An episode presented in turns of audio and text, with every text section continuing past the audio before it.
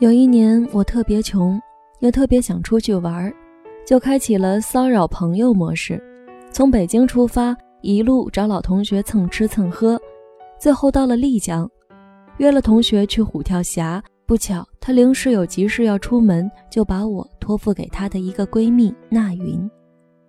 娜云和我同学在同一所高校当老师，为人爽快，笑声明朗，吐槽的时候像直捅倒豆子。是个一见面就能喝酒诉衷肠的胚子。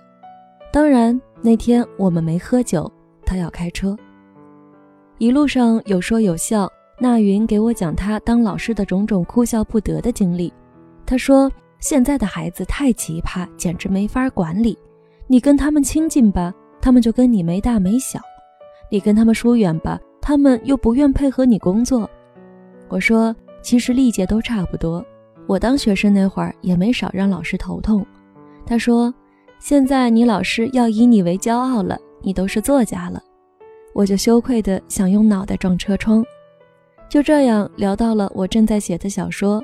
那云问我写什么，我说我打算写一个关于爱情的故事。说到这俩字，我自己都有点不好意思，真尴尬。我已经到了一个羞于说爱的年纪，有什么好尴尬的？那云说：“你素材够吗？写写我吧，我的故事可以写成流行的那种虐恋。”他像是要加重语气似的强调了一下：“特别虐，虐到死那种。”我一下子笑出声：“ 太好了，那我就喜欢这种要死要活的，快给我讲。”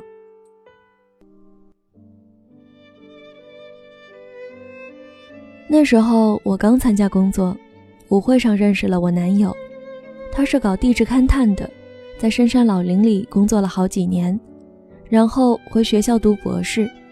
他还年轻，但是阅历丰富，张嘴就是故事。他知识储备量惊人，认识每一种植物、动物和石头，夜观天象，懂得日月星辰的各种变化。有些男人是娱乐频道，乍一看有趣，但是哈哈一笑之后就什么都没有了。但是有些男人是探索频道，乍一看枯燥，但是越看越觉得有意思、有品味，只要看进去就戒不掉。他就是这一款，你知道吗？那种男人带着一种浑然天成的神秘气息，就像裹在顽石里面的一块璞玉，只有慧眼的人才能看到精华。我从小就跟我爸爸学赌石，我知道这一次一定会赌赢。差不多全学校的人都知道我追他追得多疯狂，他上课我也跟着去，为了多些时间跟他在一起，我把自己的课程安排都变了。那时候我带大一新生，我自己却跟大一新生似的，完全没头脑，心智都被这个男人迷住了。我的学生打趣我说要帮我去他宿舍楼下弹吉他、点蜡烛、献花表白。那云描述的眉飞色舞。我都跟着激动起来，追问下文。下文就是我们在一起了呀。他说他喜欢我的单纯，说白了就是傻气。但是我不介意呀，谁让他那么有智慧？我再怎么有小聪明，到他面前都是傻子。我愿意当这样的傻子，听他讲让人心悦诚服的道理。只要拉着他的手走在一起，每天跟他一起吃饭，一起睡觉，以后。再生两个聪明的小孩，再养一条老狗，生活就圆满无比。当年我俩谈恋爱还算学校的一条新闻呢，因为我是老师，他是学生。有人说我不讲师德，不过无所谓呀。我是硕士，他是博士，而且工作过好几年，他比我成熟得多。实际上他是我的老师，而且他懂得照顾我，帮助我。改掉我很多不好的毛病，说我们不般配的，就是因为嫉妒。你有过那种感觉吗？每天晚上就想着一个人的名字入睡，早上醒来睁开眼想到的就是他，恨不得手拉手一夜白头。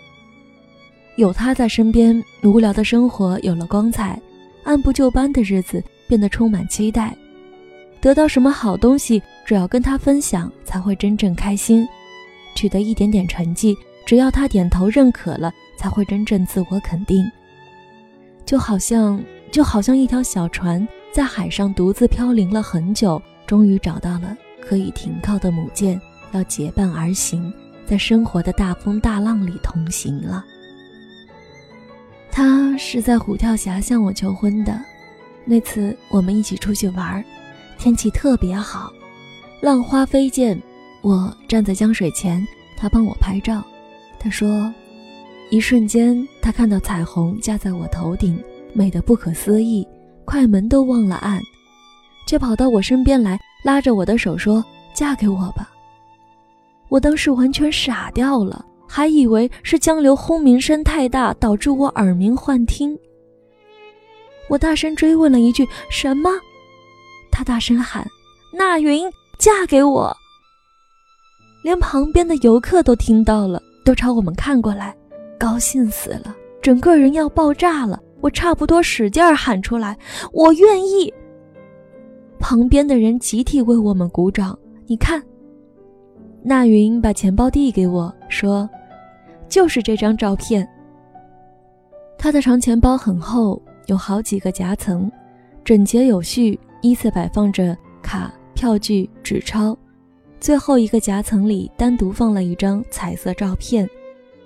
背景是虎跳峡的滚滚江水，上面的两个人抱在一起，笑得灿烂，头顶上方隐约还有彩虹，真是最好时节里最幸福的一对。我们一起装修了新房子，我喜欢欧式，他喜欢中式，不过没关系，我愿意妥协，都依他。阳台种了花草，摆了天文望远镜，书架摆上我们共同喜欢的书。CD 以及矿物标本。我想，我们的孩子一定是达芬奇那样的天才。如果有两个孩子，我希望一个是男孩，一个是女孩。我们的婚期定在他博士毕业之后，我特别期待那天的到来。可惜他的论文进行的不太顺利，导师带他和另外几个人去做田野调查，需要采集一些数据支持。数据总是不对，他心情特别不好。然后我们开始有争执。我说糊弄一下，只要没有硬伤就好。实在不行，我帮你去疏通一下关系。我爸爸在地理系有熟人，他说我这是学术造假，非常卑劣，是他最瞧不起的行为。那云愉快的表情有了愁容。专业是他的命根子。怪我当时不懂，偏偏戳他的痛处。我责怪他做事太较真，这会让自己有很多麻烦。我这话不亚于火上浇油，他更生气了，甚至提出要跟我分手。我们越来越频繁的吵架。他说如果不能顺利毕业，婚期就延期。我当然不同意，毕业不过早晚的事儿，人家日本的博士生推迟毕业好几年的多的是。总不至于把结婚生子都耽误掉吧？可是他坚持说那份论文是他几年的心血，如果做不好，他就不结婚。那云叹了口气：“唉，回头想想，我怎么那么傻呢？如果我不逼迫他，让他安心的做调查、写论文，我们就不会有那样一个不愉快的结局了。可惜，懂了。”也晚了。我记得同学跟我讲过，那云是单身，所以暗自猜测他们是分手了，于是就小心翼翼劝他：“懂你爱时已太迟，大多遗憾的爱情都是这个原因。你也别太自责，你的急切，他的固执，都有错，也都不是错，怪就怪年轻吧，不会为对方着想。”后来有一次，我们吵得特别凶，我气急了就骂他：“有本事你拿到诺贝尔奖再回来！”他就真的睡实验室好多天不回家，连我电话都不接。我到处找他找不到人，问了好几个人才知道他自己跑出去做田野调查。他同学说他写论文很拼命，是他导师带过的最满意的学生。他甚至还跟同学讲过。以后要出国去最好的实验室，一门心思做研究。当然，他会带我一起去。我真傻，他的人生规划中有我，他不过是在逐步推行他的计划。我恨死我自己，下定决心，他一回来就跑去跟他认错，再不闹了，不催他，一切听他的，慢慢来。车子在山路上前行，时不时可以看到江水，金沙江浑浊湍急，引得无数探险者来此挑战自然。那云朝窗外看了一眼，说：“可惜，他没再回来。”我怀疑我听错了，张大嘴巴惊讶地望着他。他接着说：“他没回来，他最后一个电话是打给导师的，说申请延期毕业的事。最后一封电子邮件是发给同学的，请同学在学校的报刊资料数据库里搜索一篇文章。”他说他要在江边待一阵子，采集一些水样。后来他就跟所有人断了音讯，生不见人，死不见尸。是我最先发现情况不对的，报了案。起初警察说我不是直系亲属，不能报案。我急疯了，联系他父母，同一个实验室的同学，大家都发觉有问题。后来终于立案，警方找到了他租住的房子。钱包、手机等一切物品都在，电脑也在，少了一个素描本。他有一个习惯，喜欢随身带素描本和铅笔，画些植物什么的。警察清点了他的物品，只少了那个本子。附近有村民看到他在一个早晨拿着本子出门，说是出去写生，之后再没人见过他。后来警方推测。他可能是在写生时发生意外，溺水，或者别的什么。我惊讶的不知道说什么好。男友玩失踪的故事我听过，男友死掉的故事我也听过，但是男友生死不明的故事，我真的是第一次亲耳听到，并且是当事人亲口对我讲。顿时脑子里涌起了很多画面。想象当时的那云歇斯底里一般守着男友的遗物，一边忏悔一边祈祷的样子。时间久了，很多人都相信他死了，连他爸妈都相信他死，甚至给他办了葬礼。我也信了，但是我偶尔还会做梦，梦见他回来了。他说他只是不想见我，不肯原谅我，但是亲近了这么久，他原谅我了。决定回来跟我结婚，然后我就高兴的笑了，一笑就醒了。真遗憾呢，梦总会醒的。阳台上一起种的花开得特别好，我照着说明书已经能够熟练使用天文望远镜，他的那些矿物标本我也都认得，可惜他不会回来了。那天我们在虎跳峡玩得很开心，并没有因为前男友的事情搞得愁眉不展。这是那云可爱的地方，能够迈开步子往前走。他说他已经准备好了开始新的恋情，只是还没有遇到很心动的人。爱情这东西说起来很简单，就是心动和行动。可是世上的人千差万别。又会遇到千差万别的人，从排列组合的概率角度来讲，想用整齐划一的幸福模式去套用也是不可能的。我暗想，换我是那云，未必能够像他一样坚强，这也是我更加喜欢他的理由。虎跳峡的水浪好壮观，我们拍了新照片，虽然没有看到彩虹，但是天空很美，抬头看上去。是无限透明的蓝。后来回城，我回同学家借住，跟同学聊起那云。我同学说，这些年也真够他受的。我们是一路看着他走过来。刚出事的时候，闹得人不人鬼不鬼，瘦得脱了形，工作不干了，精神也恍惚，差点被诊断为精神病。挨到今天，又能正常说笑，真不容易。我们都希望他过得好。问题就在于事情太蹊跷，一个大活人说失踪就失踪了。其实吧，我同学拿着指甲锉锉指甲，语气再平淡不过。那男的后来找到了。啊！我一把抢过指甲锉，抵住他的喉咙。你说什么？那男的找到了呀。我同学淡淡的看着我，眼神里充满嫌弃和怜悯。你不会真的相信一个大活人会凭空消失吧？你小说看多了吧？这次轮到我用指甲锉自刎。同学叹气说：“当年那云倒追她男友，差不多轰动了我们学校，又唱歌又送花又送饭，那小伙子也确实被感动了。两个人在一起倒也开心过，好歹也算才子佳人。不过……”那云从小就娇生惯养，大小姐脾气严重的很，工作和生活上都很强势。时间一长，那男的有点招架不住，他想出国，那云死活不允许，怕他走了就不回来，还搬出他爸爸来给他施加压力。那云的爸爸是老教授，德高望重，开了口就让人没办法拒绝。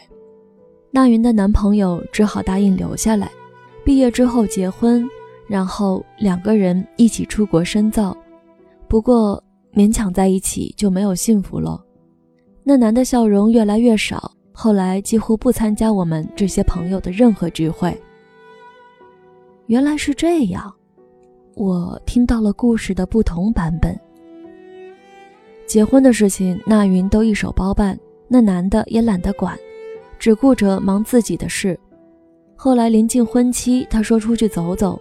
那云也没多想，只照看着婚礼这边。没想到准新郎一去不回，人间蒸发。那云跟你说的也算是实情，只不过他自己改了结局，省略了他最不想知道的那部分。哪部分？新郎官后来悄悄出现呢，跑到外省去了，隐姓埋名过日子，连学位都不要了。后来是为了跟一姑娘结婚。必须要用户口本，这才露面。你想想吧，他为了躲那云，费了这么大心思，那云得伤成什么样？事情过了很久，这件事情才传到那云耳朵里，我们谁都不知道应该怎么告诉他真相。可要不说，他就一直等，他一直相信他未婚夫不会死，他要等他回来。同学看我目瞪口呆的样子，摇摇头。拿过指甲锉继续搓指甲。当时咬定未婚夫不会死的是那云，现在咬定未婚夫死了的也是那云。说来说去，爱情死不了人呢，就是往人心上最疼的地方扎针。那云不是让你写他吗？你要怎么写？这么倒霉的女主角没有吧？我同学收起指甲锉，正襟危坐。不过说真的。那云经历了这件事，变得可爱多了。以前她那个一手遮天的大小姐脾气，我们都有点受不了。这件事之后，她大概也自我反省了，学着收敛脾气，拔掉芒刺，体谅别人。以后再恋爱结婚的话，会是个好妻子的。这学费交的有点贵，不过也值。同学去睡觉，我睡不着。我不能赞同他的话，硬要刺猬拔掉利刺来成就别人想要的柔软，有谁考虑过刺猬的感受吗？很难想象，在未婚夫失踪的一千个日夜里，那云是怎样过的。房间为结婚而准备，墙上挂着婚纱照，阳台上种着男主人喜欢的花草，甚至早早准备出了一间儿童房。她不过是想守着自己喜欢的男人过日子，却被迫接受这样一个教训。讽刺的是，那个像躲避瘟神一样要逃离她的男人，最终都没有站出来给他一句明确的交代。强势不是他的错，他错在选择了弱者。我给那云发条消息过去：好好生活，好好恋爱。别再想一个死人。他回复说：“刚刚跟相亲对象看完电影，感觉还不错，等我好消息。”